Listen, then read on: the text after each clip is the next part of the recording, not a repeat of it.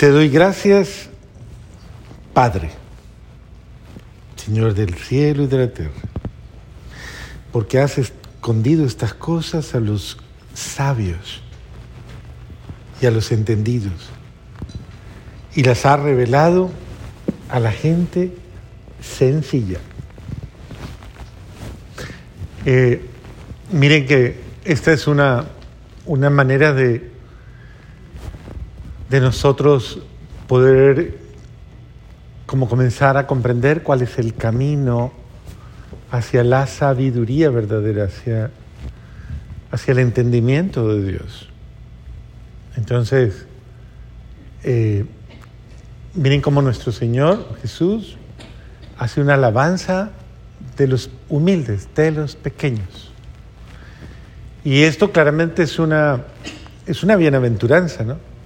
Es de las bienaventuranzas bonitas que están referidas precisamente eh, a aquellos que no tienen otro recurso más que el de el recurso de Dios, de confiar en Él, de creer en Él, de esperar en Él y de creer que Él actúa en, en la confianza que hemos puesto en Él. En los pequeños, en la pequeñez. cuando uno vive en un mundo en el que todo el mundo quiere ser más, quiere ser más, mucho más, en el que todo el mundo quiere estar mejor que los demás y ser más acertado y más eh, sabio y más digno y más, y más valioso en todos los órdenes. Cuando uno vive en un mundo de estos donde, donde lastimosamente los parámetros, los parámetros de, de eficacia, los parámetros de crecimiento, los parámetros eh, precisamente están muchas veces vinculados a una como a una falsa estima humana, una falta supervaloración, falsa supervaloración humana. Eh, el Señor hace una alabanza de la gente humilde, del humilde, del que no logra las cosas ni por sus estrategias, sus astucias, sus eh, recursos de pronto muy humanos, sino porque por el que hace las cosas con sencillez.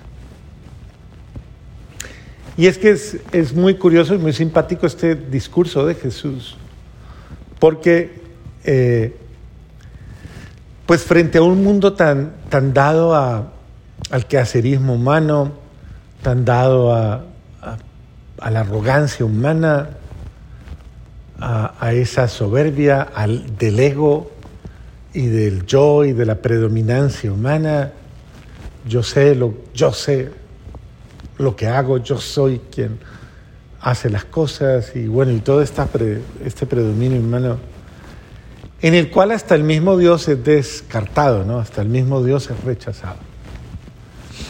Eh, ¿Cuántas veces en lo práctico de nuestra vida, cuando, cuando nos vemos impotentes frente a Dios, lo buscamos con humildad y nos confiamos y nos entregamos a Él? Pero cuando nos sentimos prevalidos por el respaldo de un buen momento de nuestra vida, unos buenos recursos, unas buenas circunstancias, el marginado de nuestra vida es Dios. Ya no lo necesito, ya no es tan importante, entonces por eso ya no lo tengo en cuenta. Entonces, observemos cómo eh, en los humildes y en los pequeños, Dios es importante siempre, siempre, siempre, siempre, porque nada puedo sin Él.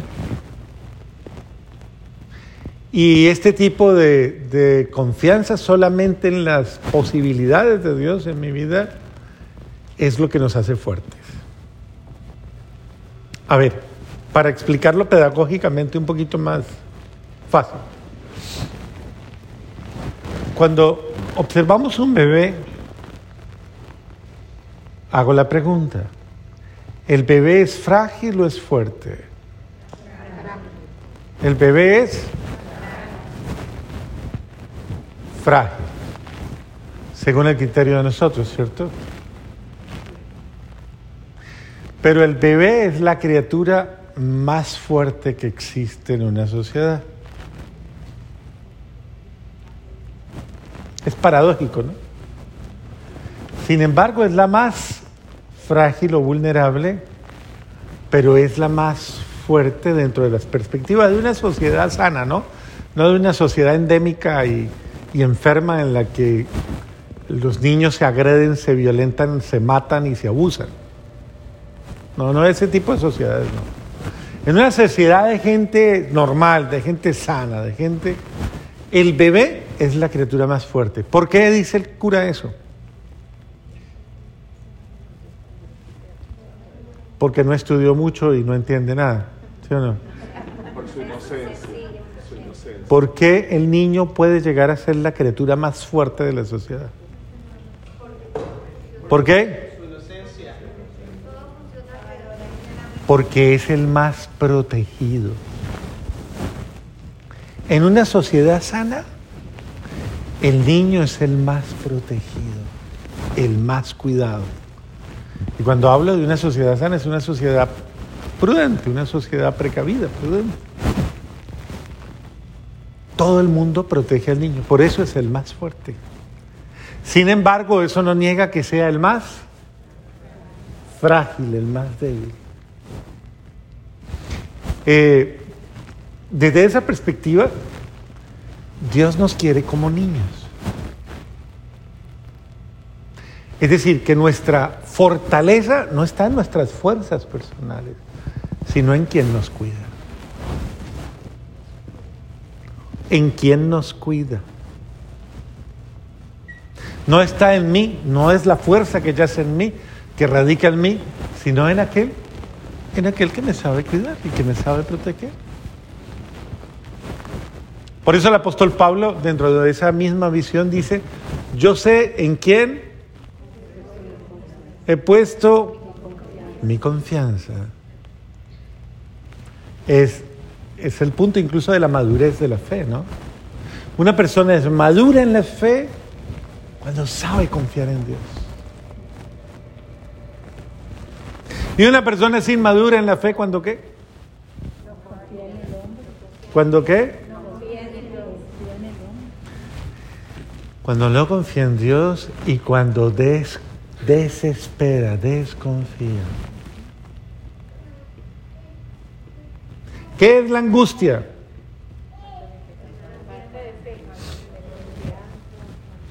¿Qué es la angustia? La angustia es el castigo a la desconfianza. ¿Usted se angustia? Usted es una persona que vive angustiada, tiene cara de angustiada, no vaya a mirar para el lado porque tiene cara de angustiada.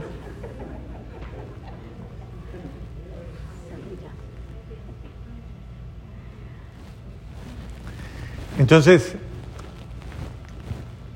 esa es una de las fortalezas grandes del niño. Aprende, confía absolutamente en sus padres. ¿Usted cree que un niño se preocupa? ¿Un bebé se preocupa? Pero si es la criatura más vulnerable, la más frágil, la más indefensa. ¿Y por qué no se preocupa? Es loco, ¿cierto? Es un bebé anormal, ¿cierto?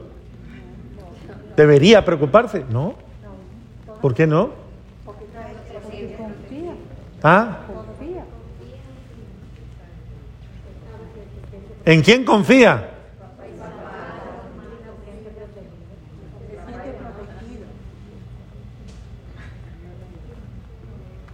Entonces, imagínese un bebé diciendo, ay mamá, cójame con cuidado, ay mamá, no me, ay mamá, no me des comida, ay mamá.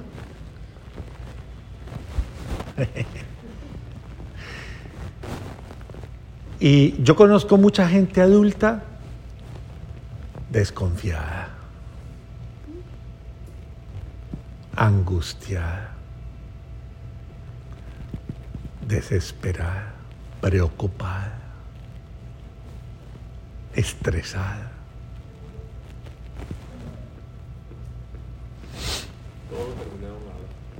Todo de nada, ¿no?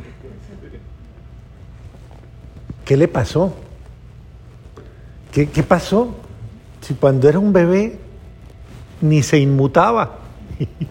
Para que salgamos, salga el, el, el poema. Pero cuando era un bebé nada le molestaba. Y ahí vamos con el El mismo sujeto. Sufrió. El mismo sufrió. Ah, Porque confiaba para seguir. entonces, miren qué importante es. Cuando Jesús le dice, cuando Jesús dice, sean como niños. Sean como niños.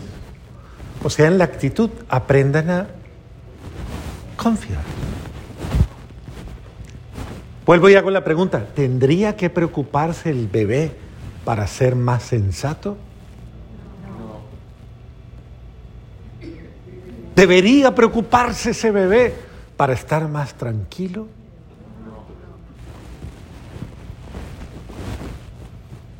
¿Debería ser más precavido ese bebé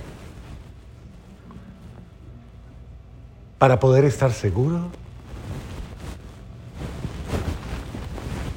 ¿Qué le falta a usted para poder tener más paz, más tranquilidad?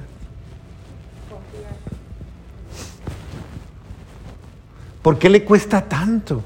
Si para los niños es tan fácil, ¿a usted por qué le cuesta tanto?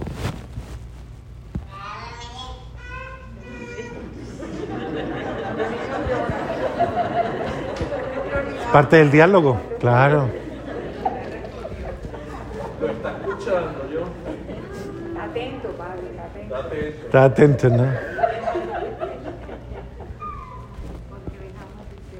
¿Por qué le cuesta tanto a usted? Le quiero hacer una pregunta, pero hágala conmigo mirando al de al lado. Hágale. Dígale, ¿en qué momento se complicó usted? Se volvió complicado. Pues, Dígale. ¿Ah? ¿En qué momento se volvió tan complicado usted? Tan complicada, dígale. ¿Ah? Te alabo, Padre, porque has mostrado estas cosas a los pequeños, a los sencillos. El Padre ha puesto todas las cosas en mis manos. ¿Tan difícil ver eso? El Padre ha puesto todas las cosas en mis manos. Y nadie conoce al Padre sino el Hijo, y nadie conoce al Hijo sino el Padre, y aquel a quien el Hijo se lo quiere revelar. Juan 17, ¿en qué consiste la vida eterna? En que te conozcan a ti, único Dios verdadero, y a tu enviado Jesucristo. Conocer el amor de Dios, conocer cuánto me ha amado, es suficiente para tener paz y para tener cuánto me ha amado Dios. Y confiar, plenamente, confiar. Vuelvo y le pregunto, ¿qué le inquieta? ¿Qué le estresa? ¿Qué le angustia? ¿Qué le amarga? ¿Qué le impide estar en paz, tranquilo y tranquilo?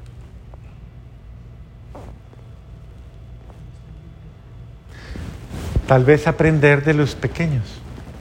Vuelva a tener la actitud del niño. Aprenda a creer, a confiar plenamente que usted está en los brazos de su Padre Dios. Que Él le cuida, que Él le protege, que Él le acompaña, que Él le ayuda, que Él le provee de todo. ¿No? Muy complicado. ¿O usted ya es muy grande para esas cosas? ¿Ah? Fácil, sencillo. Si ejerciéramos esta actitud bonita todos los días y la reafirmáramos en nuestra fe, yo creo que viviríamos más tranquilos en circunstancias concretas de nuestra vida. Ay, me acaban de decir que los exámenes me salieron malísimos y que eh, me va a pasar esto, me va a pasar lo otro. Yo confío en Dios. Acaban de decir que voy a perder el puesto. Bueno, yo confío en Dios. Y sea lo que sea, piensa en la peor noticia que podría recibir hoy. ¿Cuál es la peor noticia? A ver, ¿cuál? ¿Cuál? No sé cuál. ¿Cuál es la peor noticia? Una enfermedad. Que la suegra se viene a vivir a su casa.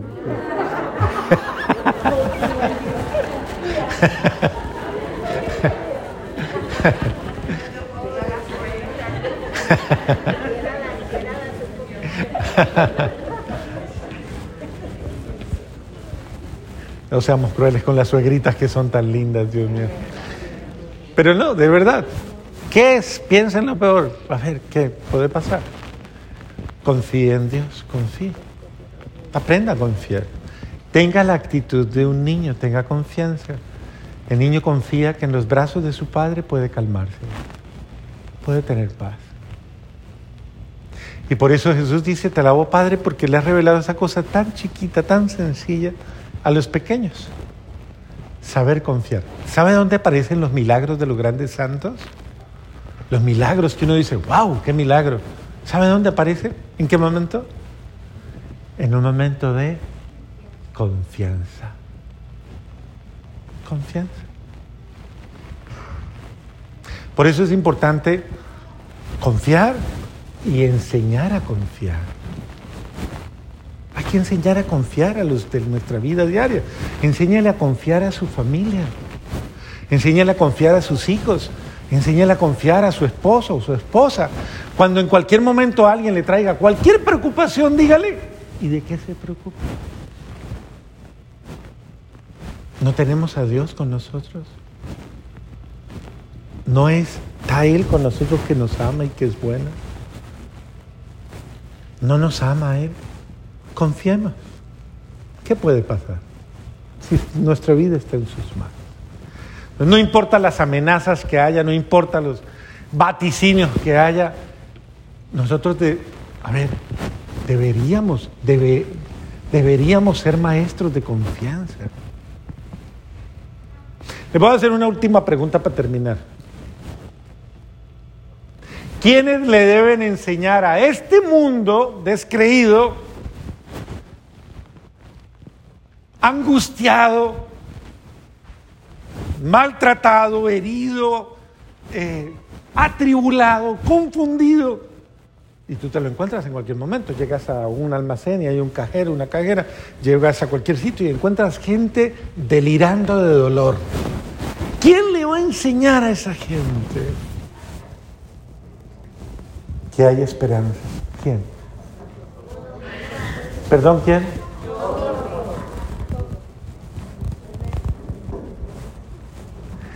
Entonces, pregunto, ¿usted es la esperanza de esos que no tienen esperanza? ¿Usted lo es? ¿Hoy cumplió la misión? ¿Hoy cumplió la misión? ¿Hoy usted generó esperanza? ¿Hoy usted generó confianza? ¿Hoy usted generó alegría?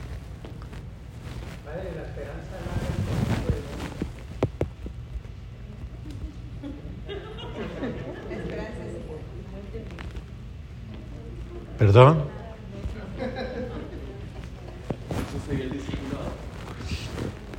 ¿Que la esperanza larga el tormento del hombre? Bendito sea Dios.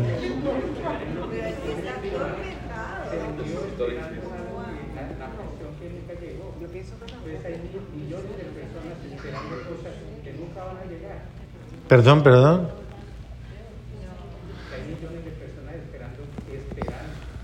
Claro. Si eso dependiera del ser humano, claro, visto desde el ser humano, es desesperante, ¿cierto que sí? Si tu esperanza está puesta en los hombres, en los seres humanos y en las circunstancias humanas, tienes derecho a desesperarte. Estás en todo tu derecho. Y puedes maximizar eso y convertirlo en tu tormento y eso se vuelve un infierno, una gran tribulación. Si lo miras desde el hombre, ¿no? Desde las condiciones y recursos y posibilidades humanas. Pero si lo miras desde el que ha vencido incluso hasta la muerte, el que ha destruido todo lo malo y el que es capaz absolutamente de todo. Entonces la esperanza ya no es esperanza, es certeza. De que todo lo puedo.